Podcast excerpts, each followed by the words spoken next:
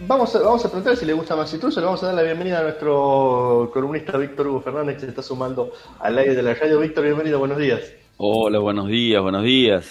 Sí, por ejemplo, ustedes, ustedes no ven los cuadraditos donde, donde estamos nosotros en, aquí en este estudio virtual, pero si lo pudieran ver, parece que estamos todos en distintas ciudades. Hay dos que estamos de remera, uno que está de camisa y pullover, otro que está de pullover. Con esta confusión climática está todo enrarecido. Sí, tal cual, tal cual. ¿Y quién sabe dónde estamos? ¿Quién sabe? Yo puedo decir Eh, que estoy en Barcelona y ¿quién, quién me va a contradecir? Claro. La virtualidad. ¿Dónde anda? ¿Dónde anda? claro.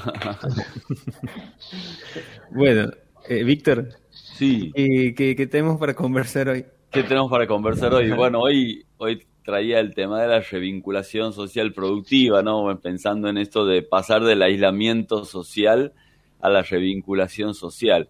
Eh, lo- me, me surgía por el hecho de que eh, uno toma contacto con, los chicos de- y lo que están atravesando ellos en el colegio y hay protocolos para la revinculación social provistos por los organismos eh, de educación y- y todo un trabajo para, para el- la revinculación social.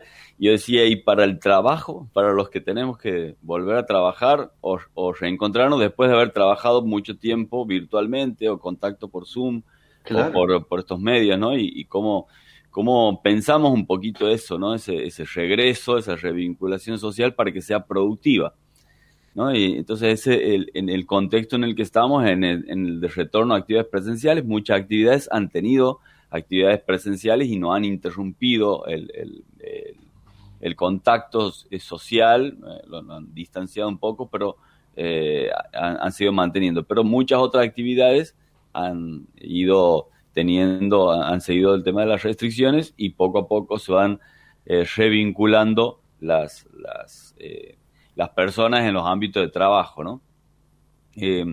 La revinculación se suele usar como término para, para mm, eh, familiares o contextos, miembros de una familia que han atravesado una circunstancia de conflicto muy fuerte, un divorcio, una, eh, muy, muy conflictivo, una situación muy conflictiva de, de, de, de vin- vincular o, por- porque pasado mucho tiempo, porque ha habido alguna circunstancia que los ha separado, entonces se apela a una estrategia de revinculación social activa, ¿no? Mediante un servicio y demás, eh, para, para trabajar eso. Eh, no, no es el caso este, digamos, el caso es eh, una, un distanciamiento por tiempo, un, una mediación en, la- en el vínculo que ha pasado del cara a cara, digamos, a eh, casi todo a través de, otro instrumento, ¿no? Y, y bueno, eso, esa característica hace que, que sea un poco más leve el tema de la revinculación, pero no más difícil en términos de, de, de todo lo que implica. No olvidemos que en una comunidad productiva, en un trabajo, se lo convoca a la persona para trabajar y para realizar una tarea, para hacer algo, algo que, que- que tenga valor. Entonces, en esos contextos, el mundo de lo afectivo suele, suele categorizarse como eh, una pérdida de tiempo, como si fuera, hay expresiones que uno escucha en el ámbito de trabajo de dejar tus problemas en la puerta del trabajo, o los problemas se dejan en la puerta del trabajo, ¿no? Esas expresiones Si son fuera muy- posible. como si fuera posible uno separarse de la persona que es, ¿no? Y, y, y- y de- y dejarlo ahí, ¿no? Entonces creo que en eh, bueno, este contexto eh, nos, nos obliga en los ámbitos organizacionales a dar un espacio a lo afectivo. El, el dar un espacio a lo afectivo no, no significa y no tiene que significar un, dar un, un espacio de consultorio psicológico en el, en el trabajo. No es el ámbito, digamos, el trabajo no es el ámbito de un consultorio psicológico. Pero sí el hecho de abrirse a la presencia y a la validación de la afectividad en el ámbito de trabajo, que es muy distinto, digamos, es poder eh, validar que sos un sujeto con afectos y que te están atravesando un montón de situaciones de tu último año y medio de tu vida y que puede ser que hayas eh, transitado algunos trayectos eh, afectivos muy diversos. Algunos habrán perdido seres queridos, otros habrán atravesado ellos mismos una enfermedad, otros habrán eh, atravesado dificultades económicas. Entonces, no podemos esperar eh, que, las, que los vínculos sean exactamente igual a lo que a como estábamos, digamos. Entonces, el, el primer el primer tip, si, si lo ponemos en esos términos, que son comunes por ahí, es tomar contacto con la nueva realidad vincular, ¿no? Es, eh, si tengo que eh, volver a, tener contacto, como esperemos pronto sea en, las universidades también, eh, poder tomar contacto con la nueva realidad vincular es prepararse para, lo, para cómo están las personas, ¿no? prepararse para encontrar compañeros, pares, muy diferentes a lo que nosotros imaginamos que, están. Eh, a, prepararnos para sentir un sentimiento de extrañeza en la vinculación, ¿no? Extrañeza porque ya no, no habla tanto como antes, porque no se ríe de la misma manera, porque no hace los chistes que me hacía, qué pasa, está mal conmigo, ¿no? Entonces, la extrañeza tiene que ver con el que lo, lo que yo esperaba, las expectativas que, que tenía sobre cómo iba a ser ese vínculo, no se dan. Entonces, mi amigo que antes me llamaba no me llama. O eh, mi compañero que antes se me acercaba a, compartir esto no viene, ¿no? Entonces, eh, estas cuestiones de extrañeza me parece que van a aparecer como muy, muy fuerte y ante eso creo que es importante poder darse un tiempo para tomar contacto con esa nueva realidad vincular, flexibilizar las expectativas que uno tiene sobre los demás, ¿no?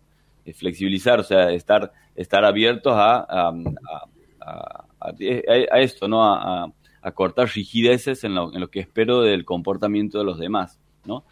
Y después también darse tiempo para recuperar ciertas historias, relatos. Eh, las puestas al día, ¿no? Vamos a ponernos al día. Ese tiempo que parece que se pierde el tiempo en el ámbito de trabajo, un tiempo muy valioso para eh, poder validar eh, la, la, la, existencia del otro, ¿no? La validación del otro que es un requisito esencial para que después trabajemos cohesión grupal y trabajemos sentido de pertenencia a una comunidad y trabajemos eh, lo, que nos convoca en un trabajo que es la realización de una tarea, ¿no? Entonces la primera que, que, vemos hoy sería eh, eh, tomar contacto con esa nueva realidad vincular. Otro de, los, de, los, de las líneas de, trabajo que suena, cuando uno lo dice, suena como como que estuviéramos hablando de otro terreno, pero es muy propio de lo vincular y tiene que ver con el, perdonar y perdonarse, ¿no?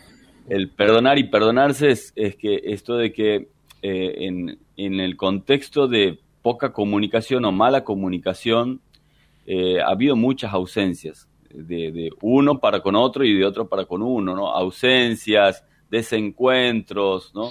Eh, cuestiones que por ahí no, eh, no se han dicho de la mejor manera, se han dicho, se han encontrado comunicaciones en, contextos muy distintos. Bueno, en fin, hay, hay, hay un montón de situaciones y, ante eso la, la, medida es poder perdonar y perdonarse, ¿no? Y, eh, perdonarse a uno mismo también, ¿no? Eh, una medida más light del perdonar y perdonarse sería la aceptación del otro en su diferencia, ¿no? Es como que, eh, bueno, bien, no, yo no lo puedo perdonar, es un cabrón, que yo sé, o no sé, me hecho esto, ¿no? Entonces, bueno, aceptar al otro en su diferencia ya es un, paso, digamos, ¿no? Importante. Eh, aceptar que el otro puede ser diferente, es válido que sea diferente y es, y, es legítimo que el otro, que la otra persona exista siendo diferente, ¿no? Eh, ese es un, un, camino para poder trabajar desde el respeto. Y que, además, y que además de ser diferente, seguramente ha atravesado de manera diferente estos, estos largos meses de, pandemia. Totalmente, totalmente. Una, es, un exacto, un punto central es el que marca, porque eh, hemos estado, eh, cada uno por ahí, si siente en un momento emocional, está bien y cree que todos los demás quieren o quiere que los demás estén bien, digamos, ¿no? Y, capaz que el otro está justo en, su noche más oscura, qué sé yo, y, y, no, no, no lo está pudiendo ver, ¿no? Eh, entonces el segundo tiene que ver con esto perdonar y perdonarse, que está eh, ligado a la aceptación del otro en su diferencia, ligado a un camino de respeto, ¿no? de aprender a, trabajar, a construir relaciones desde el respeto. Muchas, eh, muchos trabajadores en el, eh, plantean a, los jefes, les plantean sus, rencillas personales, ¿no? sus estos problemas de vinculación y acusan al otro, ¿no? y entran en eso y la verdad que, que eso con niños eh, está bien, digamos, trabajarlo. Por ahí en un ámbito de trabajo es, muy difícil entrar en ese terreno. ¿Cómo, cómo entra la autoridad a, tallar y a, construir eh, si, se, si empieza a atender cada uno de las demandas, digamos, ¿no? Entre, entre compañeros. Aquel me ha dicho esto, aquel me habló fuerte, aquel no sé cuánto. entramos en un, en un, terreno muy de papá y mamá y, y, un trabajo no es una familia. Entonces, eh, ahí hay que diferenciar, obviamente no, no, estamos hablando de situaciones que sean de violencia o de, afectación de los derechos, ¿no? Que es otro, otro tema donde sí tienen que las autoridades hacerse cargo y, tomar carta en el asunto.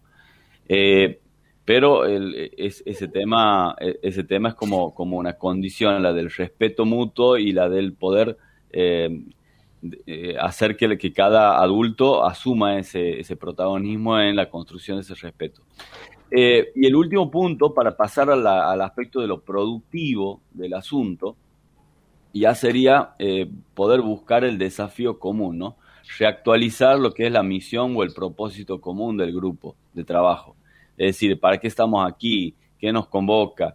¿Qué, qué hoy, qué puede ser algo que nos dé sentido común, ¿no?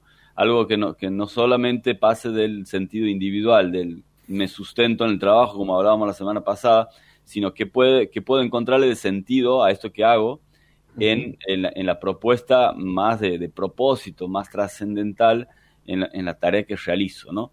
Esa, esa conversación que, que, de nuevo son, parecen cuestiones vanas, parecen como, como muy romántico esto, pero eh, hay eh, numerosos estudios sobre motivación y uno de los aspectos que, convoca a las personas es la, la, actualización del sentido de lo, de lo, que hago, el por qué hago lo que hago, ¿no? Y el desafío. El desafío es un alto eh, despertador de, de, motiva, de motivación, ¿no? Para, para la tarea productiva y también para el aprendizaje.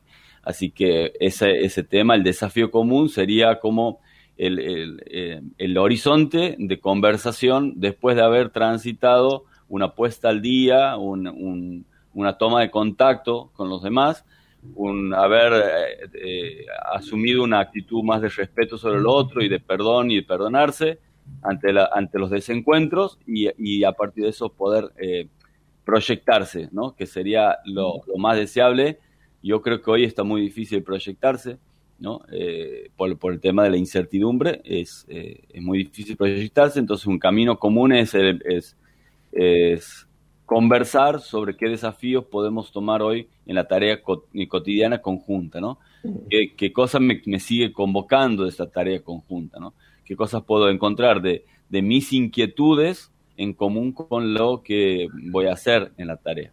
Y está, está muy bueno para pensar esto, bueno, hay, hay quienes están volviendo ya al trabajo presencial, pienso en, la, en las escuelas, en algunos lugares, la gente que está en el sí. del transporte, hay gente que todavía no hay que ya va a volver, pero me queda como, como cuestión de fondo eh, común a todo esto, asumir que no volvemos al mismo lugar y que probablemente no volvamos al mismo lugar, este, sino a, a, a, un, a un lento proceso de redefinición de un montón de cosas aún vueltos a, a, encontrar, ¿no? Claro, exactamente. O sea, uno tiene que ir preparado ahora a una reconstrucción social y, y, saber que no va a encontrar para nada lo, el, el, ese, ese, ámbito de trabajo que teníamos eh, a principio del, del, del, año pasado. Eh, bueno, no está, no está más. Hay que, hay que buscar otro nuevo. Capaz que el que encontremos sea mejor, ¿no? Uh -huh. También. Uh -huh. Bueno, Víctor, buenísimo todo esto que nos, que nos tiras para, para, pensar cada viernes eh, y además siempre, siempre atento a lo que nos está pasando, porque decimos lo mismo siempre de esta columna, son temas que nos atraviesan a todos, a todas, independientemente del rubro en el que andemos, así que nos viene valor. Aquí el público quiere saber, dice Hay un, sí. ¿cómo se llama el gato que está ahí de haciendo el aguante. Ah, está haciendo el aguante. Esa es la pompona, según la bautizaron mis hijas. La pompona. Hace rato hablamos de sí, esto, de que, de que, el trabajo, se lo ve ahí. Sí, de que el trabajo en la casa, ¿cómo, cómo, ¿cómo nos hemos dejado de sorprender en el trabajo en la casa cuando aparece la gente atrás, las mascotas? ¿no? Cuando algo se cuela. Eso ya, ya pasó cual. a ser parte del paisaje habitual. Pase, sí, sí. Y es común. El paisaje, tal cual. Está muy bien. Bueno, Víctor, gracias por acompañarnos este, esta mañana. ¿eh? Muy bien, un gusto verlos. Saludos, que tengan un buen fin de semana.